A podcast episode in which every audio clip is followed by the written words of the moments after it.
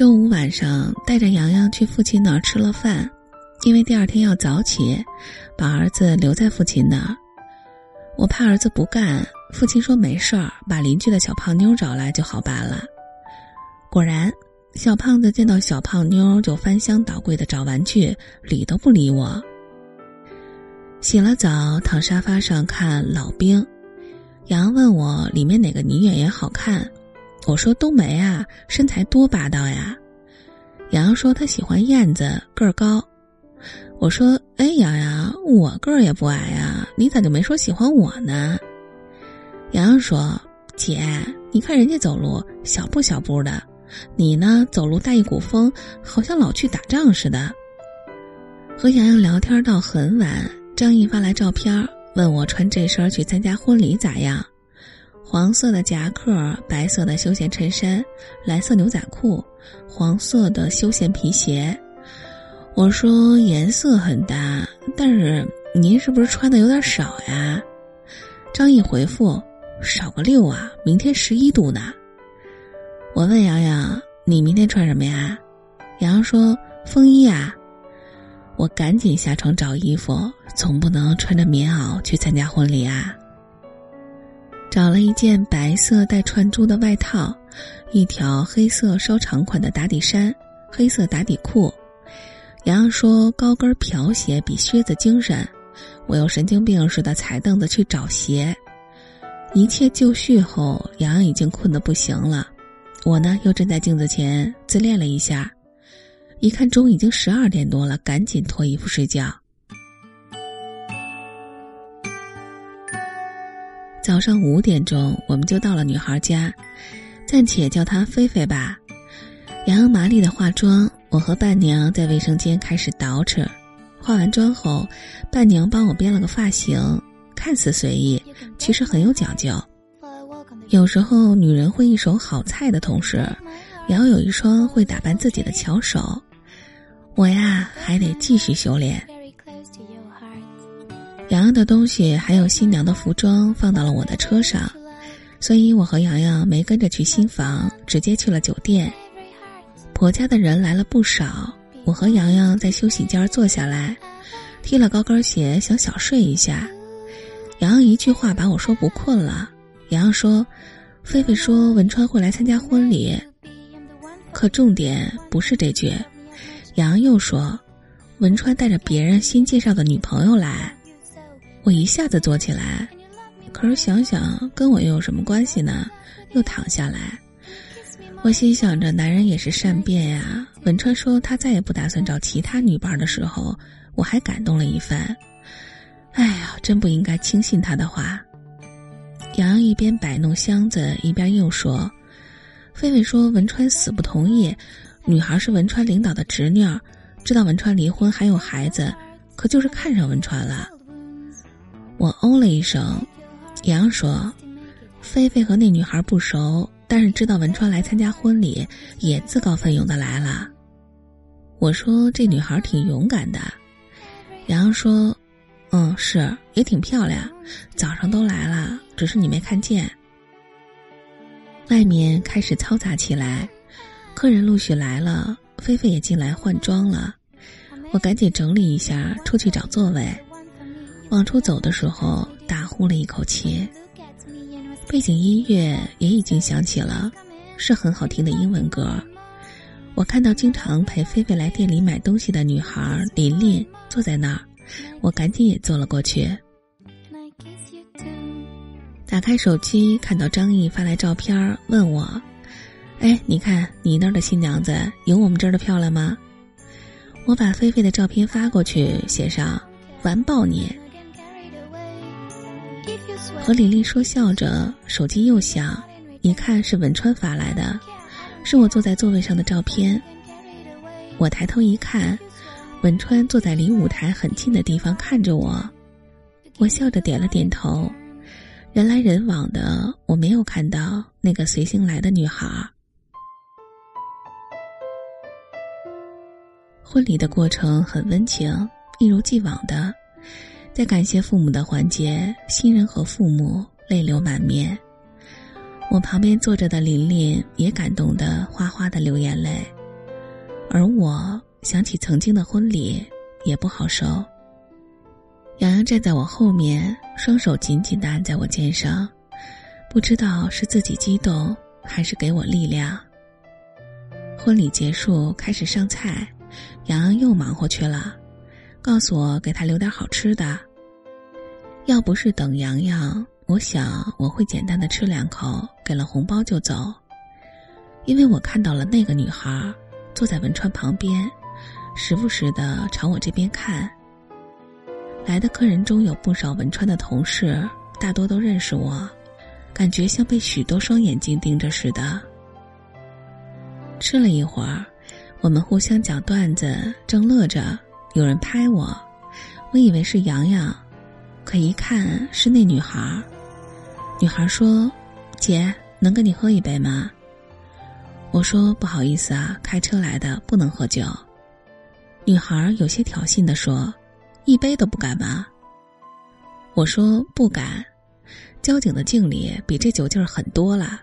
再说了，妹妹，我好像不认识你。这时，文川几步走过来，女孩说：“我是文川的女朋友。”菲菲两口子在敬酒，不时的往我这边看，认识我们的人也都刷刷的看我们这桌。我说：“哦，恭喜啊。”文川对女孩说：“你能不能不闹？”拉着女孩要回去。女孩有些酒意，甩开文川说：“哼，不就是个奔三的女人吗？至于整的难以忘怀吗？”文川很生气，拽着女孩回去。女孩挣脱，我们三个人比新娘子都惹眼。我拿开文川的手，拍着女孩的肩说：“如果你想得到文川的喜欢。”请你对他的前妻客气一点儿。说完，我坐下，一筷子又插了一个四喜丸子，放到给洋洋的盘子里。女孩悻悻的回去了。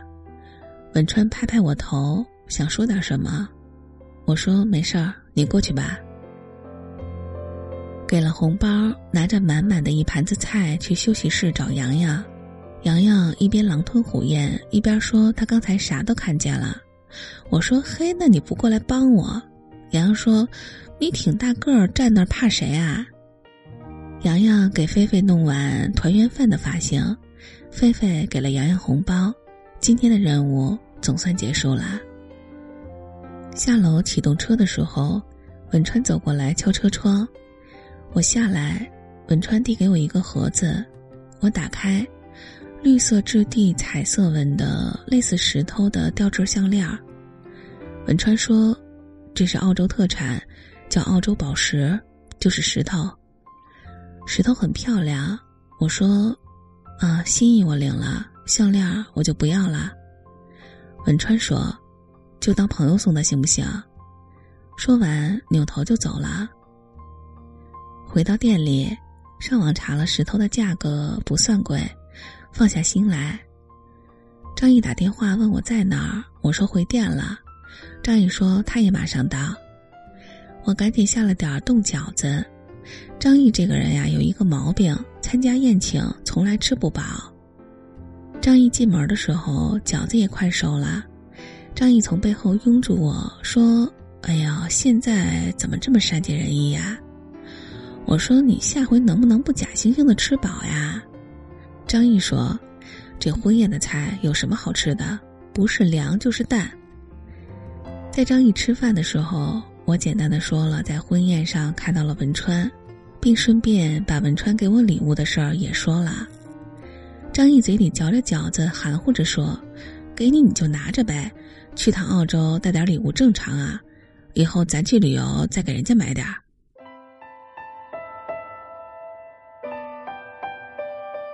别人送了父亲一只非洲雁，父亲炖了，我叫上张毅去家里吃饭。张毅吃了两碗饭，父亲乐呵呵的，他就喜欢能吃的人。抱着儿子回了家，张毅也上来坐一会儿，我俩聊了聊白天参加婚礼的事儿。张毅说：“那女孩真不聪明，就算文川对你没了感情，她那样激进也会给文川留下不好的印象。”吃了点水果，张毅得走了。可儿子呢，非得把红苹果的贴纸贴到张毅脸上才放心。没办法，张毅迎着红彤彤的半边脸下了楼。出门的时候，还给邻居吓了一激灵。躺在床上，儿子摆弄我的手玩，想起白天的事儿，觉得自己的话有些重了，但转念一想，也没有什么。开店以来，见过各色各样的人，练就了圆滑的本领。当然，有时候面对特别难缠的人，也会来点混的。这就是我为什么特别怀念从前岁月的原因。我想，女孩和女人，隔的是一层婚姻的墙和一个母亲的身份。无论怎样，自怨自艾是不可取的。如果我总是说文川是个渣男、负心汉，王丹丹是个烂人、第三者，总是抱怨，我想我不会收获新的爱情和好的友谊。拿得起自己，放得下别人。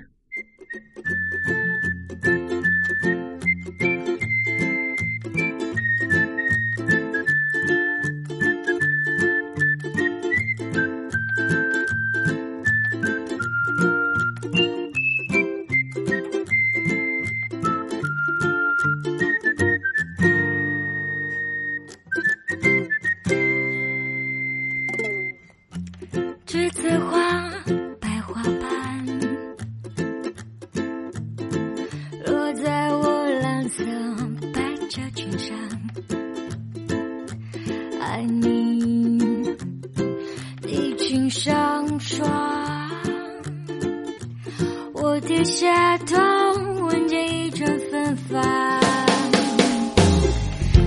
那个永恒的夜晚，十七岁仲夏，你吻我的那个夜晚，让我往后的时光，每当有感叹，总想起